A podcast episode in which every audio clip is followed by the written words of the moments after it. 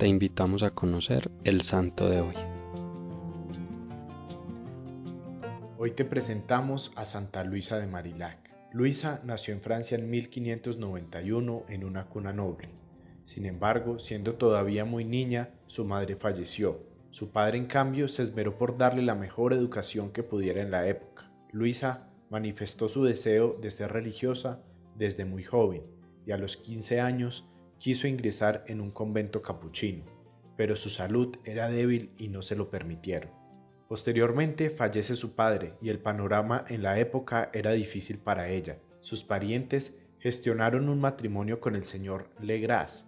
Luisa acepta y se convierte en su esposa. Hay que entender que esta situación sucedió hace casi 500 años. A pesar de que contrajo matrimonio en un contexto dramático, Luisa no miró en ningún momento con malos ojos a su esposo.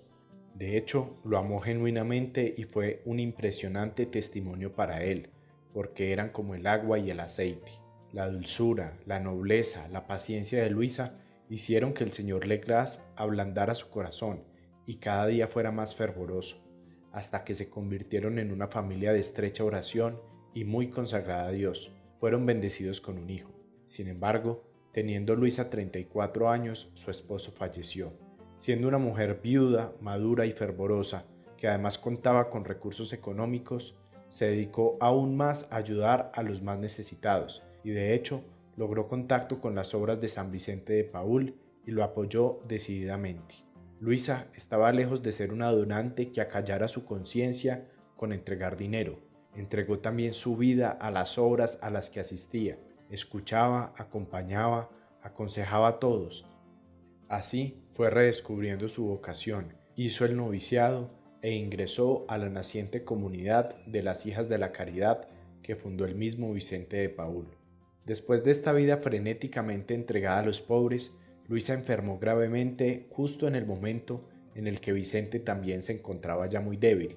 De hecho, este último le mandó un recado a la santa. Usted va adelante, pronto la volveré a ver en el cielo.